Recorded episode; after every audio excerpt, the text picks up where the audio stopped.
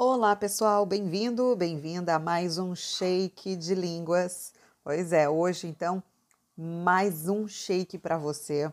Como toda semana, a gente fala aí sobre um, um pouco de dessas línguas todas, de da relação dos idiomas, da, do surgimento de uma língua, qual a relação entre elas e tudo mais. A gente já falou de algumas coisas, né? Então já tivemos cinco shakes, hoje é o shake de número seis.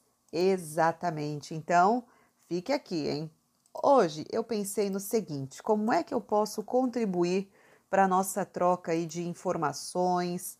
Como é que a gente pode trocar uma ideia e você também passar a refletir um pouco melhor a respeito do, dos idiomas, né? Você que, que é poliglota, ou você que é um, eu digo, um multilingüe, multicultural, multiculturalista que seja, né?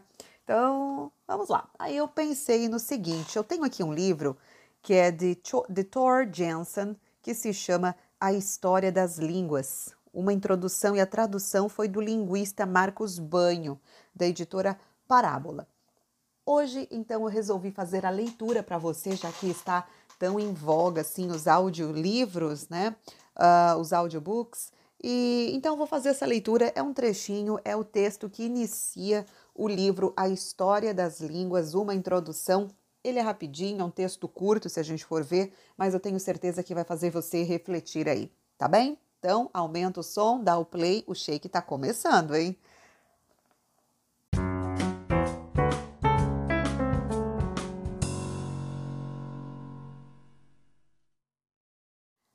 Línguas ágrafas. Quando as línguas passaram a existir. Como leitores, podemos inferir do Gênesis, o primeiro livro da Bíblia, que Adão foi capaz de falar tão logo foi criado, pois imediatamente lhe foi atribuída uma tarefa. O Senhor Deus modelou do solo todo animal dos campos e todo pássaro do céu, que levou ao homem para ver como ele os designaria, e todo nome que Adão deu a todo ser vivo tal foi seu nome a partir de então. Nomear os animais e assim inventar uma parte da língua foi a primeira atividade de Adão. No entanto, ele não criou a língua como tal. Ela já existia há vários dias antes que ele aparecesse. Deus disse: Faça-se a luz, no início do primeiro dia, demonstrando-se capaz de falar desde o princípio. Ainda que não aceitemos essa versão da história da criação, o texto nos diz algo sobre como as pessoas tendem a pensar a língua. Em primeiro lugar, é notável que Adão tenha sido criado com uma língua embutida. Seria fácil imaginar que o homem foi projetado primeiro e a língua acrescentada mais tarde. As crianças não falam ao nascer, e os seres humanos no estado primordial também podem ter carecido de linguagem. Mas na narrativa bíblica, a capacidade de falar e de nomear é representada como especificamente humana. Essa capacidade distingue o homem das outras criaturas, que dele recebem seu nome. Adão é superior aos animais. A língua é seu instrumento de dominação. O próprio Deus é um falante desde o início. Isso também pode parecer um tanto peculiar, já que ele não tinha ninguém com quem dialogar. Por outro lado, seria ainda mais extraordinário imaginar um Deus sem voz, uma divindade que não pudesse falar. Deus não é necessariamente inteligível, é claro, e pode usar algum outro modo de expressão mais sublime do que o empregado pelos seres humanos. Mas um Deus sem linguagem seria um tolo ou um animal. Quem quer que seja superior ao homem tem de dominar a mais importante faculdade humana. Hoje em dia, sabemos que nossa espécie não foi criada em um instante, mas se desenvolveu a partir de formas iniciais mais semelhantes aos macacos do que a nós. Mas em que momento os seres humanos realmente se tornaram humanos? Em outras palavras, quando as formas iniciais se tornaram tão semelhantes a nós, a ponto de admitirmos facilmente que elas pertencem ao mesmo gênero que o nosso. Tem-se sugerido frequentemente que os seres humanos se tornaram humanos exatamente quando a linguagem emergiu e isso de fato vai bem na linha da narrativa bíblica. Para nós, é natural pensar que o que define os seres humanos é o fato de possuírem linguagem. Infelizmente, isso não nos diz quando eles apareceram, pois não sabemos quando se pronunciou a primeira frase.